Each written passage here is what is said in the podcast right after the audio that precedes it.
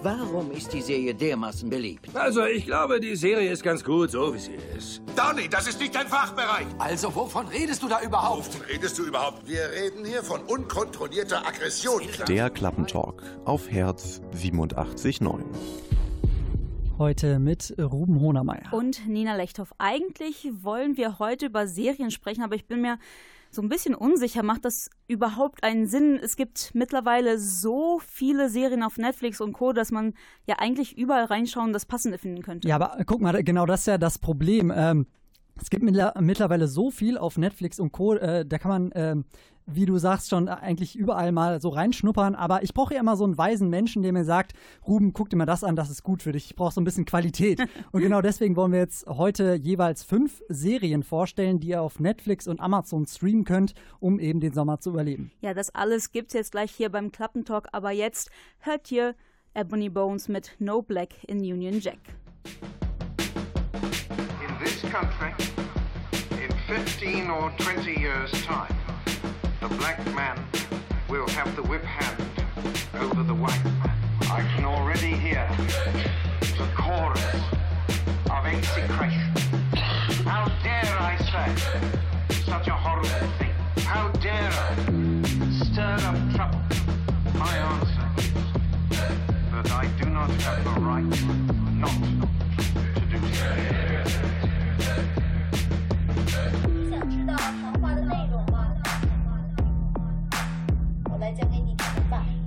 知道谈话的内容吗？我来讲给你听吧。你想知道谈话的内容吗？我来讲给你听吧。 It's Friday morning and Britain just voted to leave the EU. EU,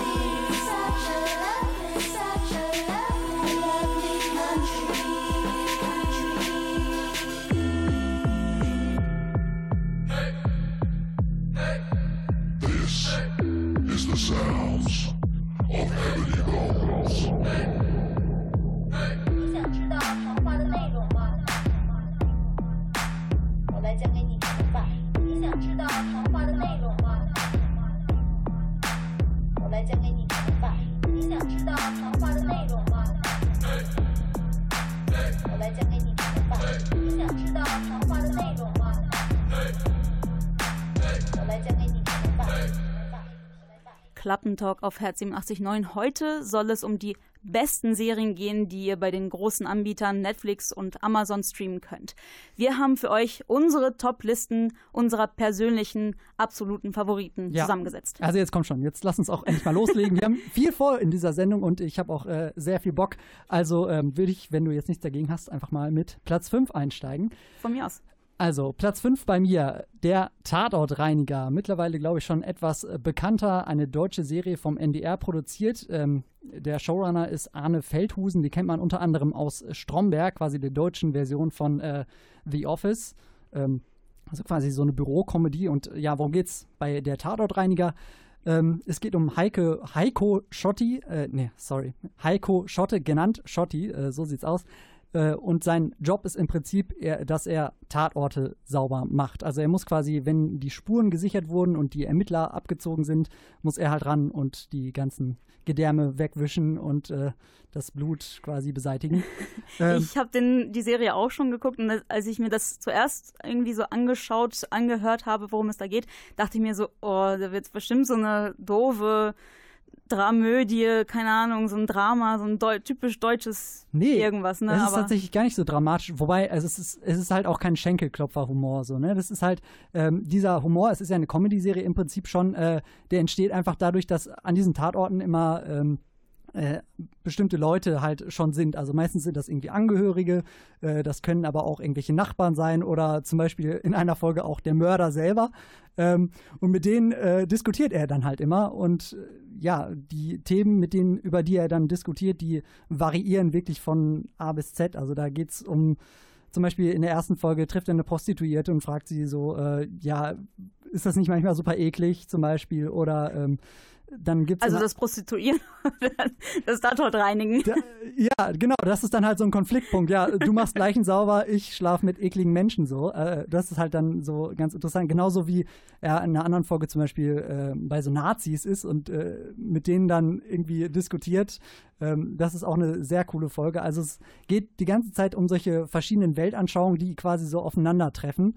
Und das ist alles einfach so. Ähm, toll, vor allem durch den Hauptdarsteller, äh, Bjarne Mädel heißt er, ist mittlerweile weil ja auch schon äh, ein bisschen größer, spielt in vielen Fernsehfilmen und so weiter mit.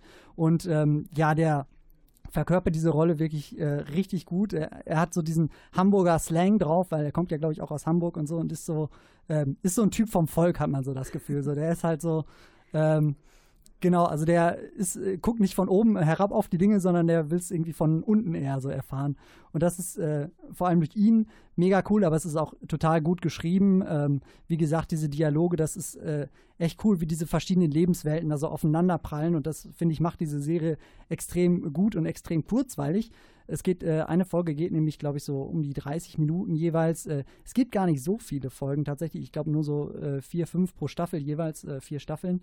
Ähm, das kann man sehr gut einmal einfach so weggucken und äh, für mich im Moment so mit die Deut äh, beste deutsche Serie auf jeden Fall. Ich fand die auch sehr, sehr gut, als ich die geguckt habe. Ich glaube, ich habe die ersten zwei Staffeln geguckt. Aber mich hat es ein bisschen gestört, dass es tatsächlich so, er kommt dahin, dann passiert was, die reden miteinander und dann geht er wieder weg. Und das äh, hat für mich keine so richtige Entwicklung. Wie siehst du das? Ja, ich finde das ja eigentlich äh, richtig gut. Das ist halt, äh, das ist halt so ein Folgending. Es ist keine fortlaufende Geschichte. Jede Folge ist ein anderer Tatort, ist ein, eine andere Person. Ja, manchmal ist das ein bisschen deprimierend, wenn er dann zum Beispiel eine alte Jugendfreundin wiederfindet und man äh, wieder trifft und man äh, überlegt so, ja, wie geht's denn jetzt weiter mit denen? Und es geht halt nicht weiter. Es, es kommt dann halt eine nächste Folge. Das stimmt schon auf jeden Fall. Aber andererseits finde ich es auch wieder gut, weil dadurch so viele verschiedene Settings äh, und so viele verschiedene Figuren gezeigt werden. Dazu kommt noch, was ich noch äh, loswerden wollte, äh, was ich ganz toll finde bei dieser Serie, ist, dass sie wirklich sehr innovativ gemacht ist. Es gibt, ähm, es gibt, also keine Folge ist wie die andere. Es gibt richtig witzige visuelle Spielereien. Ähm, in einer Folge sieht er zum Beispiel auch irgendwie die Geist von dem Verstorbenen, der mit ihm diskutiert und so weiter und äh, viele andere Dinge. Oder es gibt auch einen großen Longshot, äh, also einen großen One-Shot in einer, äh, in einer Folge, die, der so komplett aus dem Nichts kommt. Also da sind wirklich auf jeden Fall coole Sachen dabei, zusammen mit dem Schauspielern wirklich extrem empfehlenswert. Gibt es auf Netflix und Amazon tatsächlich, also auf beiden. Ja, meine Anbietern. Serie, mein, mein Platz Nummer 5 ist auch ein bisschen innovativ, im Sinne, dass es ähm, ein Genremix ist aus wirklich vier verschiedenen Genres, habe ich mir jetzt zusammengereimt. Oh. Einmal geht es um Martial Arts, einmal geht es um Western, einmal geht es um Dystopie und es ist auch ein bisschen Trash. Es geht um Into the Badlands. Da äh, es spielt halt in einer dystopischen Zukunft, wahrscheinlich irgendwo in Amerika. Und das Land ist in Baronien eingeteilt. Das ist alles sehr patriarchalisch. Die warum auch immer, das wird auch nicht so erklärt, aber die können alle irgendwie Martial Arts, die werden alle ausgebildet, die Kinder auch. Das haben die so in den Genen. Genau. Und es ist halt wirklich so eine, das, äh, diese ganze Welt ist auch so eine Mischung aus Western, ein bisschen so Steampunk, also ein bisschen so, so, es gibt schon Elektrizität und so weiter, was halt man im Wilden Westen halt nicht vermutet. Und es gibt halt sehr viel Orientalisch so mit dazu. Und ähm, ja, es ist halt zu der Story kann ich halt nicht wirklich sagen, weil es halt so, das sind die Baronen und die kämpfen halt mehr oder weniger gegeneinander. es gibt Okay. halt äh, die Witwe und es gibt Quinn, das sind so die Hauptantagonisten, aber die sind auch nicht die Hauptfiguren. Ähm, das ist halt, es ist eher so ein Mittel zum Zweck, um zu zeigen, wir ballern jetzt mal richtig Ah, okay. äh, einen raus. Also Story eher nebensächlich, aber Hauptsache Action und Genau, ja, es, man sieht's auch total. Also die Settings und so sind auch alle sehr gut. Die Story halt, wie gesagt, ein bisschen ähm, dünn und ein bisschen halt, ja, nicht der Rede wert, aber halt die Kampfchoreografien sind halt so richtig, richtig, richtig geil.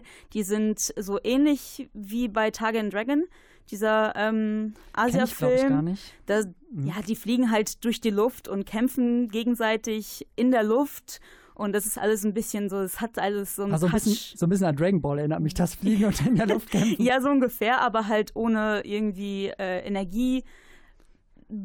Blasts aus Also den Händen, alles sondern genau, es ist halt, die kämpfen halt mit ihren Körpern und Waffen und so. Es gibt halt auch mystische Elemente da drin, aber ähm, das kommt halt nach und nach. Aber dieses Kämpfen gegeneinander ist halt das, was diese Serie auch ausmacht. Es ist auch wie deine Serie sehr kurzweilig. Es sind halt nicht vier Folgen, sondern insgesamt ähm, erste und zweite Staffel gibt es halt sechs, 16 Folgen und die dritte Staffel ist auch so um die 19 Folgen lang. Die habe ich halt noch nicht geguckt. Die ist gerade neu auf Amazon rausgekommen.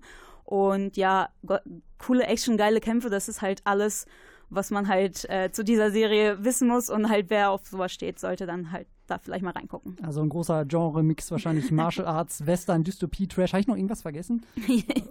äh, nee. Okay, sehr gut. Also äh, wirklich sehr viele Dinge, die da aufeinanderprallen. Äh, das Into the Badlands, äh, wo gibt's das? Das gibt's auf Amazon, Staffel 1 bis 3 gibt's das bis jetzt. Staffel 1 bis 3 auf Amazon, Into the Badlands und der Tatortreiniger auf Netflix und Amazon. Äh, das ist unser, äh, sind unsere Platz 5 der besten äh, oder der empfehlenswertesten äh, Streaming-Serien, ja, mit, der, mit denen ihr so den Sommer ein bisschen überspringen könnt.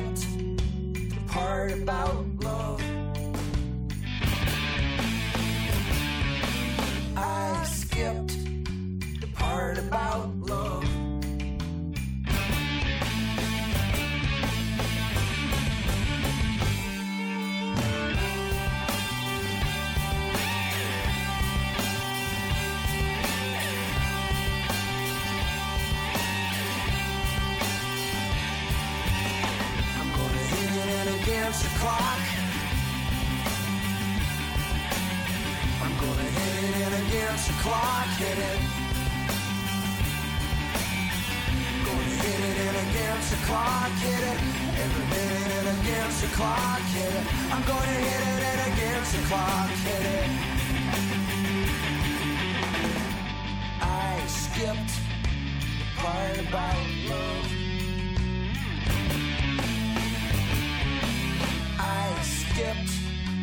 hard about love.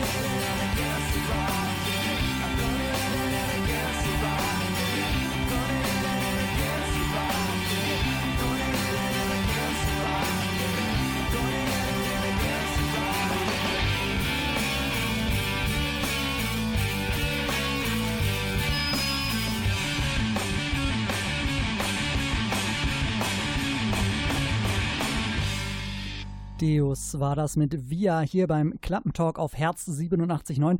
Und ich weiß ja nicht, wie es bei dir ist, Nina, aber ähm, ich bin ja ganz ehrlich, ich kann ganz gut eigentlich mal so einen sonnigen Tag vor Netflix und Co. verbringen. Das macht mir eigentlich überhaupt nichts aus. Wie ist das bei Ah, dir? Ja, bei mir auch nicht. Ist ein bisschen peinlich, aber ich kann wirklich auch bei dem Wetter, wie es heute ist, kann ich wirklich versacken im Keller und einfach zwei, drei Staffeln irgendwas gucken. Das ist der Vorteil, wenn man nicht so helle Fenster hat. Ne? Genau. Okay.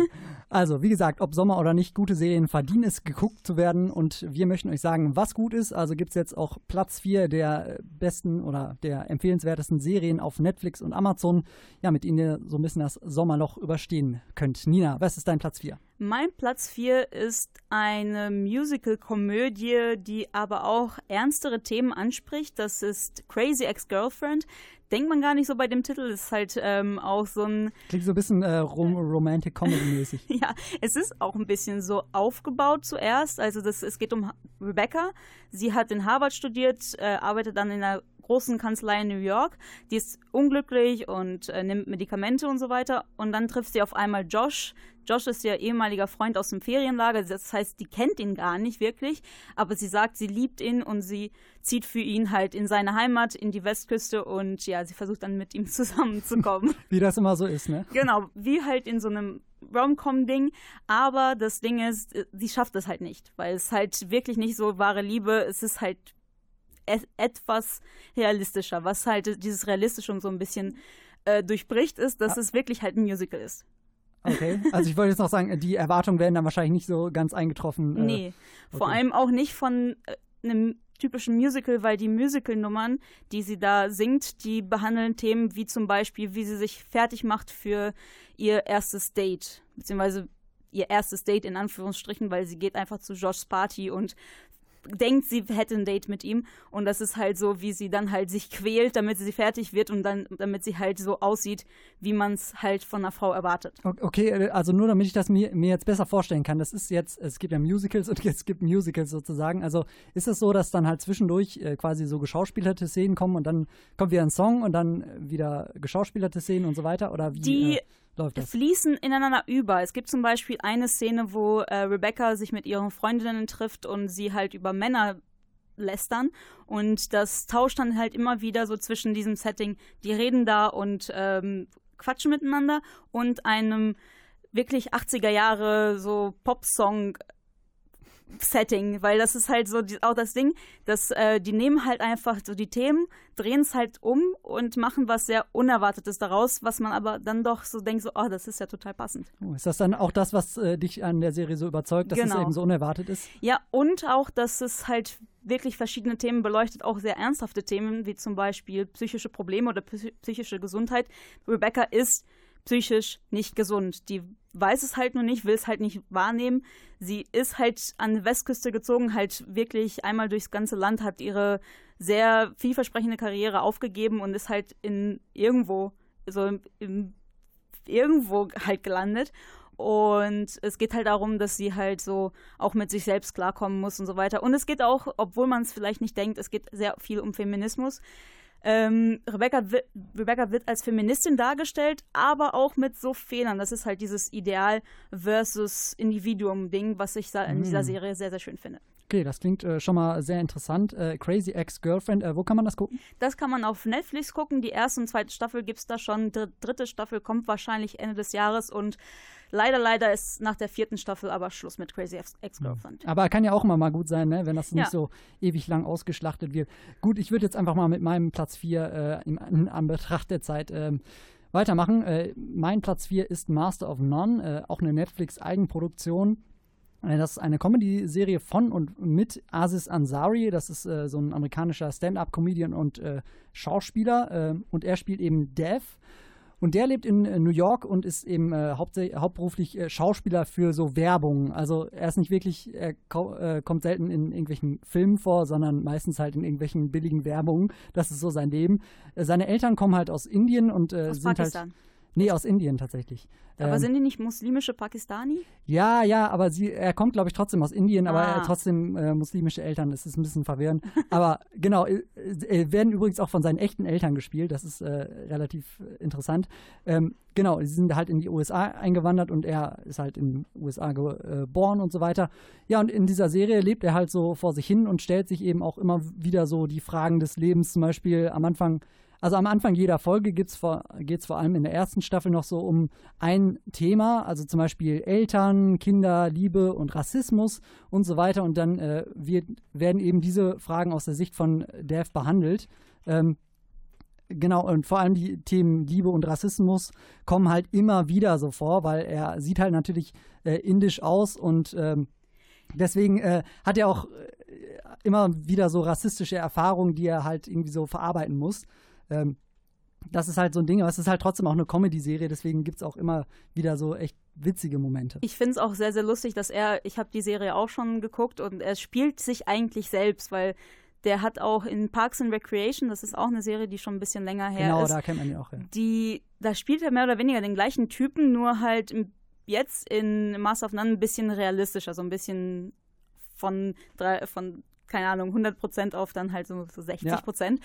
Und ähm, ich finde es auch sehr cool, weil er auch, wie du gesagt hast, hast schon, es sind seine echten Eltern und ich glaube, es sind auch seine echten äh, Erfahrungen, die er auch gemacht hat, wahrscheinlich im äh, Showbiz, dass er halt Das wirklich dann ja. nur für bestimmte Rollen und äh, es ist halt immer wieder lustig, dass er sich mit seinem Schauspielerfreund, der auch Inder ist, äh, sich immer wieder in Castings trifft und dann halt sie halt für dieselbe Rolle vorsprechen. Genau, und äh, meistens ist es dann irgendwie der Tankstellenbesitzer oder der Wissenschaftler und dann müssen sie auch noch so den indischen Akzent nachmachen und dann, das wird äh, irgendwie ganz cool immer äh, so behandelt, äh, ob dass es nicht eigentlich total rassistisch ist, dass denen die ganze Zeit nur solche äh, Rollen angeboten werden. Aber was ich auch darüber hinaus an der Serie cool finde, ist, dass ähm, es am Anfang noch relativ Folge pro Folge ist, also dann gibt es abgeschlossene Handlungen pro Folge. Ähm, später aber gibt es dann, also auch später in der ersten Staffel, gibt es dann aber immer mehr so eine fortlaufende Geschichte, die dann auch erzählt wird und äh, das bringt dir diesen Charakter Dev einfach äh, noch ein bisschen näher. Ich glaube, jede Folge geht auch so eine halbe Stunde ungefähr, also das kann man auch relativ gut weggucken. Gibt jetzt zwei Staffeln auf Netflix im Moment ähm, und ähm, ja, kann man äh, sehr gut weggucken, sehr unterhaltsam und äh, wirklich auch sehr intelligent geschrieben. Also beide Serien kann man jetzt auf Netflix stre- streamen, wenn man Bock hat. Einmal Master of None, da geht es um Dev, der indische Schauspieler, der in New York sein Leben meistern will. Und in Crazy Ex-Girlfriend geht es um Rebecca, die von New York in die Westküste gezogen ist für die wahre Liebe.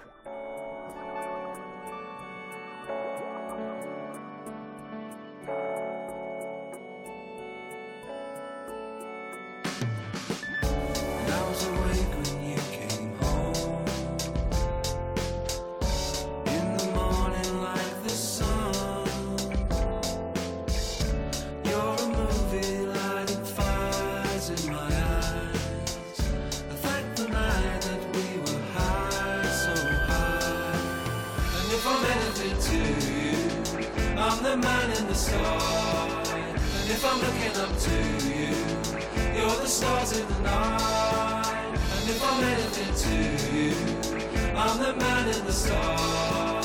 And if I'm looking up to you, you're the stars in the night.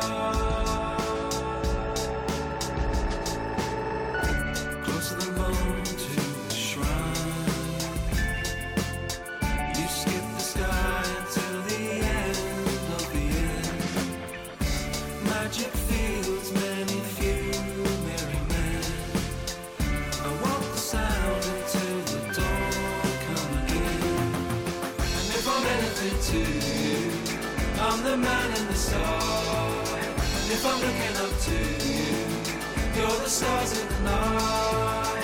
And if I'm anything to you, I'm the man in the sky. And if I'm looking up to you, you're the stars in the night.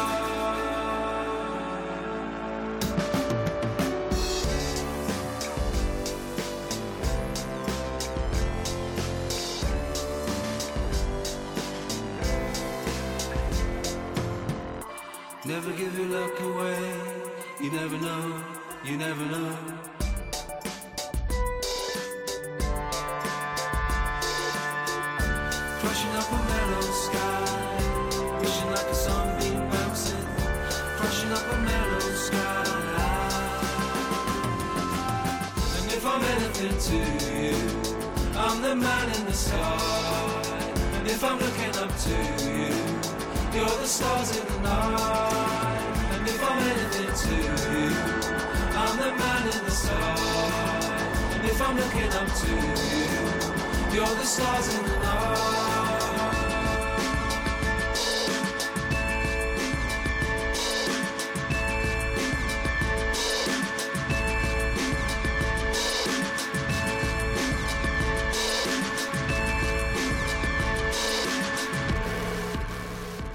Ihr hört den Klappentalk mit den Top 5 Serien der großen Streaming-Dienste. Wir betreten jetzt mit euch das Treppchen, Platz 3 unserer Serienempfehlung. Ruben, willst du direkt loslegen? Ich lege direkt los. Äh, mein Platz 3 der äh, größten Streaming-Empfehlungen von den großen Streaming-Anbietern, das ist äh, Broadchurch, eine britische Krimiserie. Äh, es geht darin um Ellie Miller und Alec Hardy. Das sind äh, eben so, die ist eben so das Ermittlerpärchen in dieser ähm, Serie. Also nicht, dass es ein Pärchen ist, aber sie beide spielen halt mit. Ähm, und sie ermitteln eben in der Kleinstadt Broadchurch, äh, eben namensgebend für die Serie. Und äh, in dieser Stadt wurde eben der junge Danny äh, tot am Strand aufgefunden. Und das Blöde ist, es ist halt auch äh, ein Freund des Sohnes der Ermittlerin. Und deswegen ist sie halt da auch schon ziemlich ähm, emotional äh, involviert, genauso wie das ganze Dorf eben, weil äh, im Prinzip steht dieses ganze Dorf bzw. diese ganze Stadt unter Verdacht äh, und da gibt es dann ganz viele verschiedene Personen. Äh, es gibt den Vater von dem Opfer, es gibt den Dorfpriester, es gibt den Kioskbesitzer und so weiter und die alle kommen irgendwie so ein bisschen ins Kreuzfeuer dieser Ermittlungen. Ähm, und das ist ganz interessant, weil es geht äh, zwar schon um diesen Fall auch, aber ähm, eben aus der Perspektive äh, der Person, wie sie damit umgehen. Ähm, und das, finde ich, macht die Serie ganz, äh, ganz besonders, dass es eben nicht nur darum geht, okay, wer ist jetzt der Mörder, sondern auch, äh, ja, wie gehen die, äh, ja, wie gehen die Leute damit um? Und das, das funktioniert wirklich sehr gut. Das habe ich, ich habe die erste Staffel dieser Serie auch schon geguckt. Da geht es tatsächlich um diesen Danny, aber am Ende der ersten Staffel, Spoiler Alert, wird der Fall gelöst. Wie geht's dann eigentlich, jetzt gibt es schon drei Staffeln, wie geht's dann eigentlich weiter? Genau, äh, das ist ganz interessant. Äh, diese ähm, Story, die in der ersten Staffel anfängt, äh, um diesen jungen Danny und so weiter, die äh, wird halt so ein bisschen weitererzählt in den zweiten und dritten Staffeln. Das darf ich jetzt nicht äh, spoilern, wie genau das passiert. Äh, aber parallel gibt es dann immer noch äh, ein, pro Staffel einen weiteren Fall, der aufgeklärt wird. Ähm, und das ist immer so ganz interessant, weil ähm, da hat man einmal dieses typische Who Done It, so wer hat's getan, äh, wer ist jetzt der Mörder und andererseits eben auch weiterhin dieses, ähm, ja, dieses, äh, die Personen äh, wie sich sie angucken. sich damit genau, zurechtfinden. Genau, wie die Personen damit zurechtkommen äh, und wie, ja, wie auch das Nachspiel quasi von diesem Fall äh, im Endeffekt ist. Und das funktioniert halt äh, sehr gut, vor allem wieder durch die tollen Schauspieler. David Tennant äh, ist das in der Hauptrolle. Ähm, kennt man auch zum Beispiel jetzt als die Synchronstimme von Dagobert Duck in der Neuauflage von Und DuckTales. als ähm, Und als ähm, Crouch Junior bei Harry Potter 4 ist, spielt er Genau, mit. genau. Und als Doctor Who natürlich. Stimmt, als der Who hat er mitgespielt. Äh, Interessant, der beste Doktor. interessanterweise, die erste Polemik. weibliche Doktorin spielt hier nämlich auch mit. Die spielt nämlich die Mutter von dem Danny, Opfer. ja. Genau. Ähm, das ist also ganz Das interessant. ist alles miteinander verwoben. Das ist wirklich sehr verrückt. äh, äh, Olivia Coleman spielt die Ermittlerin und äh, ich finde vor allem sie macht das wirklich ganz, ganz toll. Vor allem so, wenn es äh, zum Ende der ersten Staffel hingeht, dann merkt man wirklich, dass es eine richtig gute Schauspielerin ist. Also seit ich die Serie gesehen habe, möchte ich wirklich äh, gerne noch mehr von ihr sehen. Also wenn ihr nicht so Bock auf Tatort-typische Krimis habt, dann guckt euch auf jeden Fall Oder mal Broadchurch CSI. an. Genau. Dann guckt, guckt euch auf jeden Fall mal Broadchurch äh, an. Da ist viel Drama drin, viel gutes Schauspiel, viel, gu viele gute geschriebene äh, Szenen. Äh, das lohnt sich auf jeden Fall. Ja, mein Platz Nummer drei lohnt sich auch. Das ist, ähm, heißt Winona Earp. Äh, basiert auf die gleichnamige Comic-Reihe. Comic-Reihe? Comic-Reihe. äh, Winona ist Erbin von Wyatt Earp. Der ist eine echte historische Figur. Den gab es tatsächlich. Es war ein Revolverheld im Wilden Westen. Und in seiner Heimstadt Purgatory, das ist halt auch das perfekte Setting für diese Serie eigentlich. Ähm, da hat er halt die ganzen Verbrecher hat er zur Strecke gebracht, aber die kommen in Winona Earp als dämonische Revenants wieder ins Leben, wenn der letzte Erbe gestorben ist. Das ist halt Ah, so okay. eine ganz äh, komische Fluchgeschichte, ein bisschen Horror, ein bisschen äh, Wilder Westen auch. Also wie- wieder so, so ein Genre-Mix, Genau. merke ich da. Ja, und halt Winona ist halt diese neue Erbin und sie soll die Revenants beseitigen. Sie will aber auch diesen Fluch brechen der Erbs, weil ähm, dieser Fluch hat ihre ganze Kindheit zerstört, weil ihr Vater wurde dann umgebracht von diesen Revenants und ihre Schwester wurde auch umgebracht. Ähm, aber sie hat noch eine andere Schwester, eine jüngere, mit ihr, mit Waverly und mit ein paar Freunden äh, versucht sie dann halt diese Revenants zu töten und beiseite zu bringen. Okay, also schon, schon, schon auch so ein bisschen so eine Rache-Story, merke ich, die da äh, mit ja, drin steckt. schon äh, Rache im Sinne von, sie will sich natürlich rächen, aber Hm. auch die Revenants wollen sich rächen, weil die halt immer wieder in die Hölle geschickt werden. Ah, okay, so Rache, die quasi so aufeinander trifft. Ähm, ich frage mich ja, also da ist ja anscheinend auch so ein bisschen, ja, weiß nicht, Fantasy wahrscheinlich nicht mit drin, oder? Nee, Ähm, aber es ist, ja, aber, aber es ist zumindest sehr genremäßig. genau. Und äh, da frage ich mich, äh, vor allem wenn dann auch so Action-Szenen kommen und so, wie sieht das denn mit Effekten aus? ja, Äh, das ist halt so ein Ding, das ist halt ein bisschen trashig gemacht. Das ist halt nicht, also das Budget reichte wohl nicht aus, um wirklich äh, sehr gutes CGI zu bringen, aber das Ist ist, mit halt, Liebe gemacht. Genau, es ist mit Liebe gemacht. Es ist so eine Nebensache, die cool. Die Geschichte ist halt richtig cool, vor allem weil die Charaktere, vor allem Winona Earp, sehr sehr cool ist. Sie ist halt so eine Draufgängerin, hat aber auch eine verletzliche Seite. Also die ist halt so ein gut durchdachter Charakter und auch die, ihre anderen, die anderen Charaktere, vor allem auch äh, Doc Holliday, das ist auch, basiert auch auf einer historischen Figur.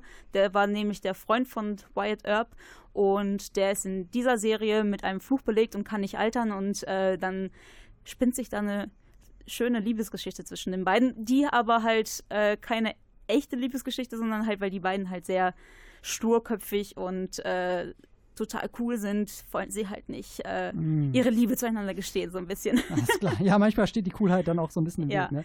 Und es ist halt auch, äh, muss man auch ehrlich sagen, es ist halt auch wiederum kurzweilig. Äh, es sind insgesamt 25 Folgen in den zwei Staffeln, die es jetzt auf Netflix noch gibt. Und das macht halt die Serie auch sehenswert und auch binge-worthy, wie man es in Kreisen so sagt. Also man kann es auch am Stück gucken. Ich, ich finde es ehrlich gesagt ganz lustig, dass du jetzt hier äh, so viele Genre-Mixes äh, vorgestellt hast. Also, was hatten wir jetzt? Into the Badlands, das war Martial Arts mit, Mit Western auch. Western, Action, äh, Crazy Ex-Girlfriend, Musical, Komödie mit ernsten Tönen. Und das war jetzt Western mit Horror oder so. Genau, ja. Aber ich muss Abgefahren. ganz ehrlich sagen, wenn es gut gemacht ist, ist es halt sehr interessant, Genrekonventionen aufgebrochen zu sehen und äh, halt mal gucken, was dabei rumkommt. Wenn man Sachen vermischt, das finde ich halt immer wieder sehr interessant. Schönes Experiment auf jeden Fall. äh, ja, wie experimentell die äh, Serien sind, die, über die wir gleich noch so sprechen, das äh, hört ihr nach äh, Final Form von äh, Berlin City. back, you're back on the wall. You can do better than this, much better than this. Step away, step away from the edge. Hey,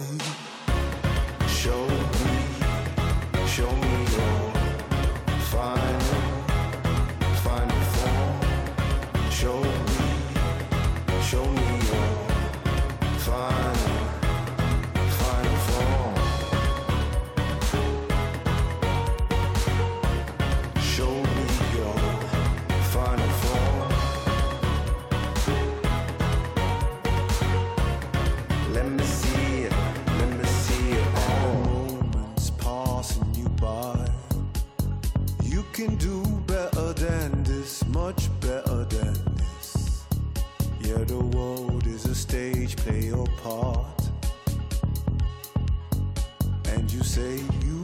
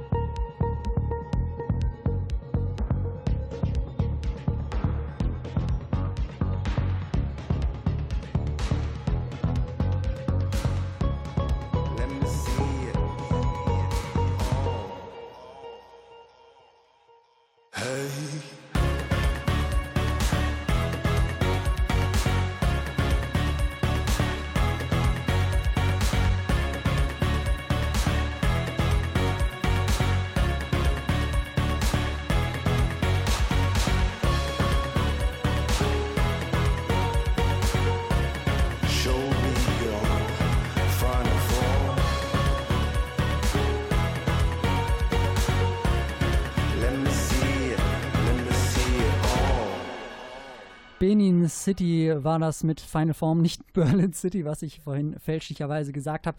Hier beim Klappentalk auf Herz 87.9. Heute soll es um die ähm, besten Streaming, äh, äh, ja, Streaming-Serien der großen Streaming-Anbieter gehen. Und apropos Streaming-Anbieter, es gibt jetzt auch eine Studie, äh, die tatsächlich zeigt, dass in den USA Netflix wirklich tatsächlich beliebter geworden ist als äh, Kabelfernsehen. Ich glaube, in Deutschland ist das noch lange nicht so weit, aber ähm, ja, wie ist das denn bei dir, Nina? Also guckst du, äh, guckst du lieber äh, mittlerweile Kabelfernsehen, Hm, Netflix oder? Ja, also ich muss ganz ehrlich sagen, ich gucke fast nur Netflix, Amazon auch, wenn mir die, mir die Serie gefällt. Es gibt auch viele andere streaming Genau, ja. natürlich. Äh, aber die besitze ich nicht. also da besitze ich kein Abo für. Aber tatsächlich halt ähm, Kabelfernsehen benutze ich jetzt nur gerade zur Zeit, um Fußballspiele zu gucken. Oh, ja, ja, stimmt. Ja, das bietet sich natürlich jetzt äh, gerade im Moment äh, auch an. Ähm, aber ja gut, wir wollen jetzt auch äh, weitermachen mit äh, unseren äh, Serien. Also wir sind, glaube ich, äh, das kann man so festhalten, immer noch weiterhin Streaming-Fans. Und wenn ihr das auch seid, dann möchten wir euch jetzt Platz 2 vorstellen. Nina, was ist dein Platz 2? Genau, mein Platz 2 ist einer der schönsten, zumindest visuell gesehenen Serien, die ich äh, heute vorstellen werde. Oh, äh, das ist so nämlich Gigant. genau, es ist halt American Gods, basiert auf einer meiner Lieblingsromane American Gods von Neil Gaiman.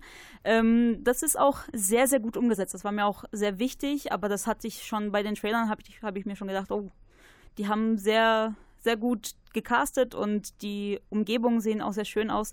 Äh, in dieser Geschichte in American Gods sind Götter tatsächlich echt.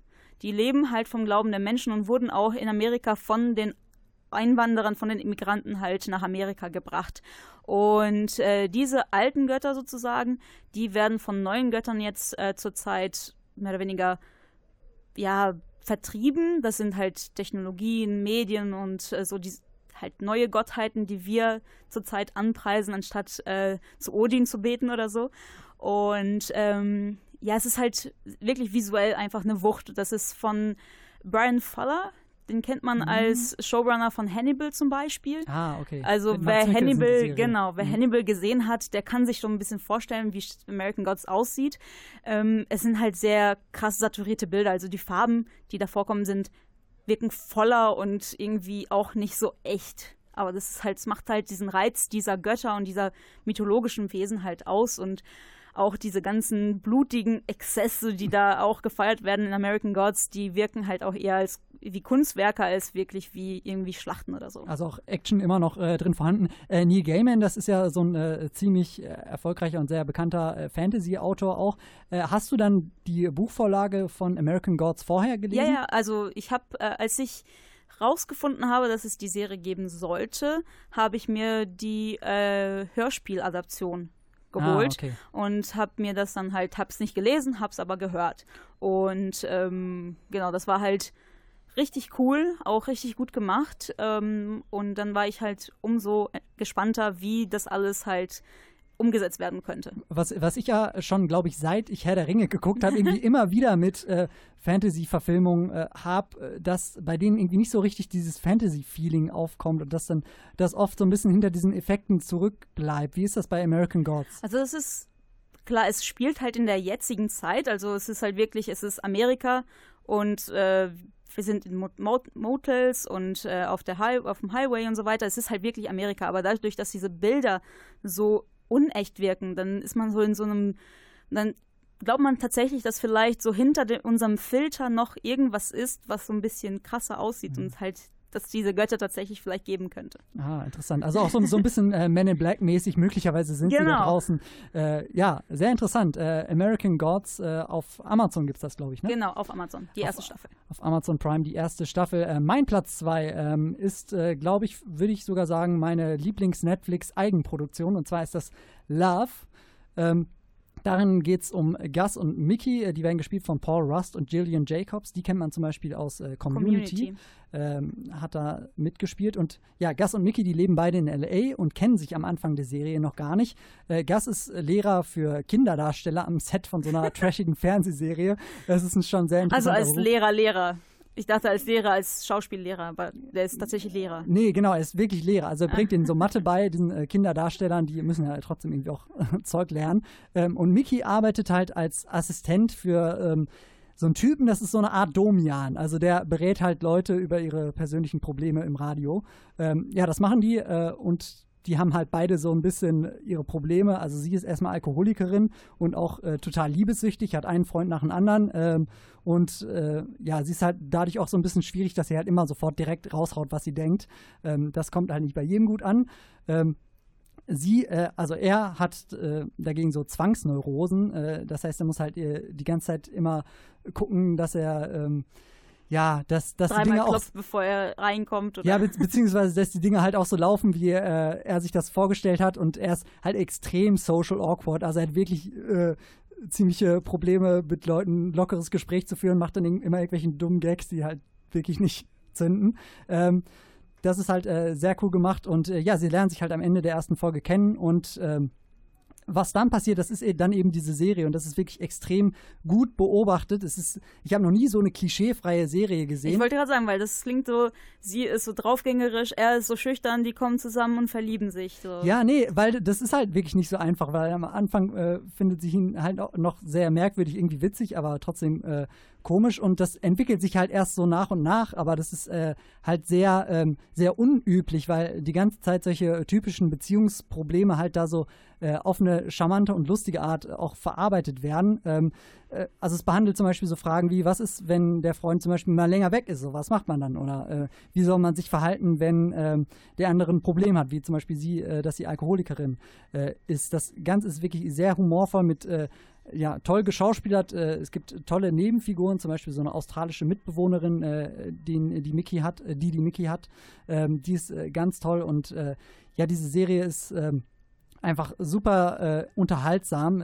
Jede Folge geht, glaube ich, so eine halbe bis dreiviertel Stunde. Ähm, Also auch ganz kurzweilig. Genau, kann man gut weggucken. Und es gibt auch drei Staffeln und äh, die, äh, die dritte Staffel ist dieses Jahr, glaube ich, rausgekommen und danach geht es jetzt auch nicht weiter. Also das war es jetzt auch. Und es äh, ist toll abgeschlossen, wenn man eine gute abgeschlossene Serie sehen möchte, ähm, ja, die einfach äh, mega, mega cool beobachtet ist, dann äh, möchte ich euch äh, gerne Love empfehlen. Also Love, eine klischeefreie Liebesgeschichte könnte man so Ja, zusammenfassen. Com Comedy-Liebesserie sozusagen. und American Gods eine, ja, blutige, Fantasy, Götter Action. verheißende Serie, die auf Amazon Prime läuft. Last night these two bouncers and one of them's alright, the other one's a scary and his way or no way totalitarian. He's got no time for you, looking or breathing how he don't want you to. So step out the queue, he makes examples of you, and there's no you can say behind the go through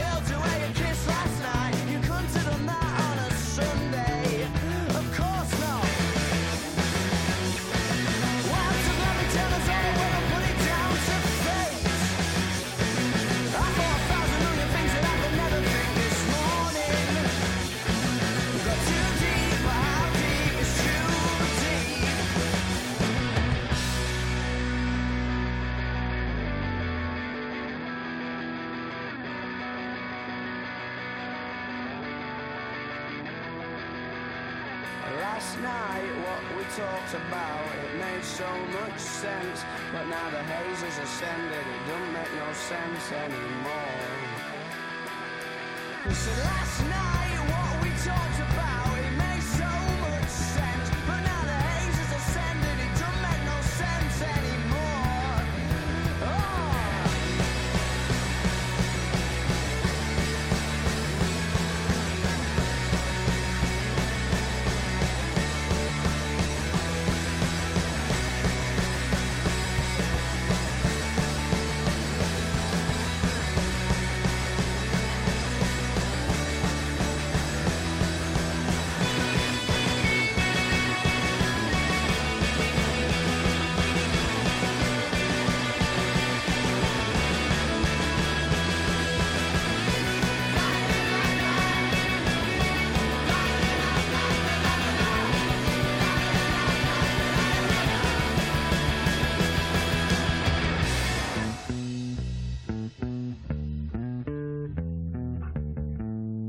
From the Ritz to the Rubble von Arctic Monkeys.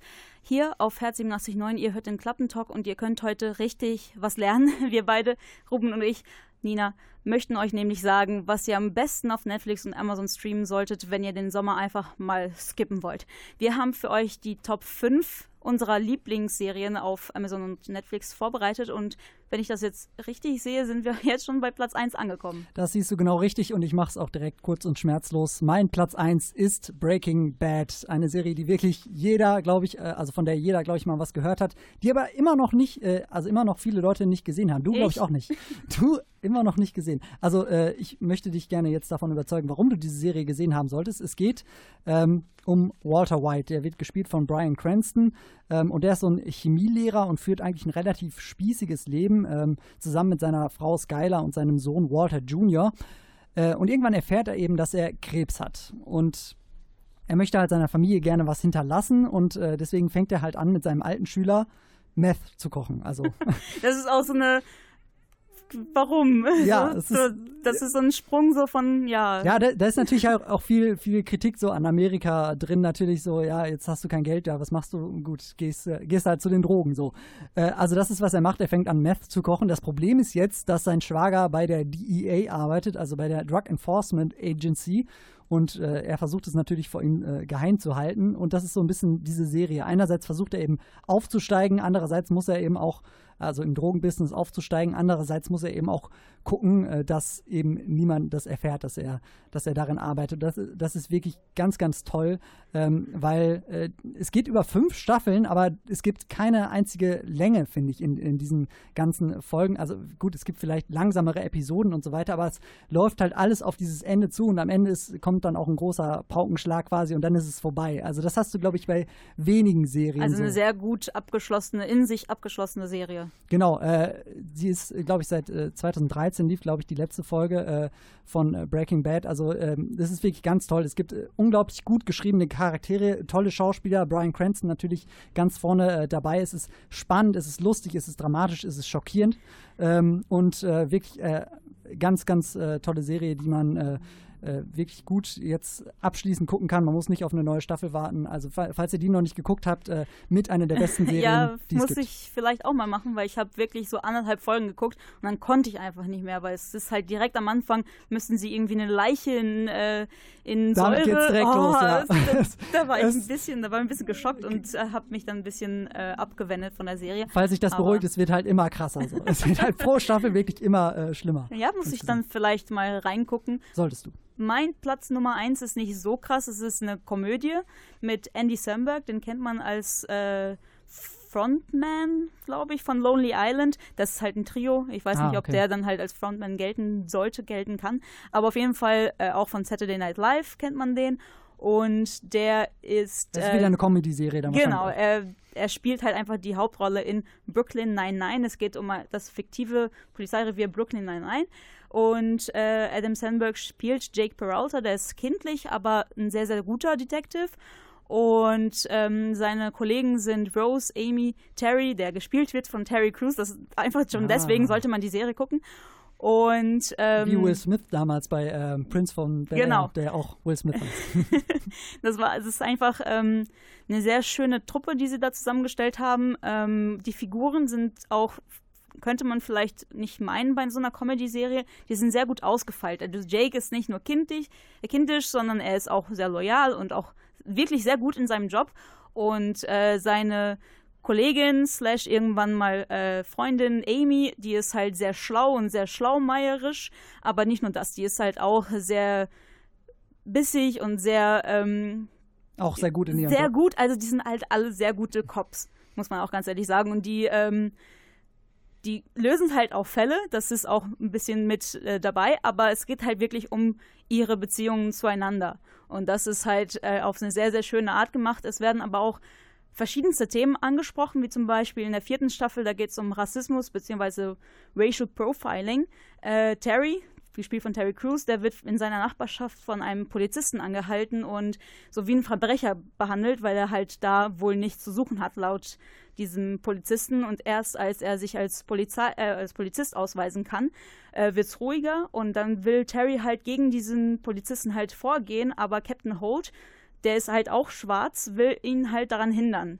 Und weil er denkt, das könnte halt Terrys Karriere ruinieren. Und das ist halt so, so eine Hm, sehr schöne, witzig gemachte, aber auch sehr ähm, liebevoll gemachte Serie. Also entwickelt sich so ein Beziehungskon, äh, äh, wie sagt man das, Netz dann irgendwann Genau. über die Zeit, so wie das klingt. ich muss auch sagen, ich habe es äh, tatsächlich auch mal angefangen, aber ähm, ich glaube, die erste Folge habe ich gesehen und äh, so ganz hat mich das äh, noch nicht gekriegt, so von dem Humor her. Deswegen finde ich das ganz interessant, dass jetzt auch so ernste Themen da angesprochen werden. Das hätte ich jetzt gar nicht so gedacht nach der ersten Folge. Ja, auch äh, Jake hat halt auch sehr viele Probleme, auch vor allem mit seinem Vater, der halt äh, ihn, beziehungsweise ihn und seine Mutter, als äh, Jake jung war, verlassen hat.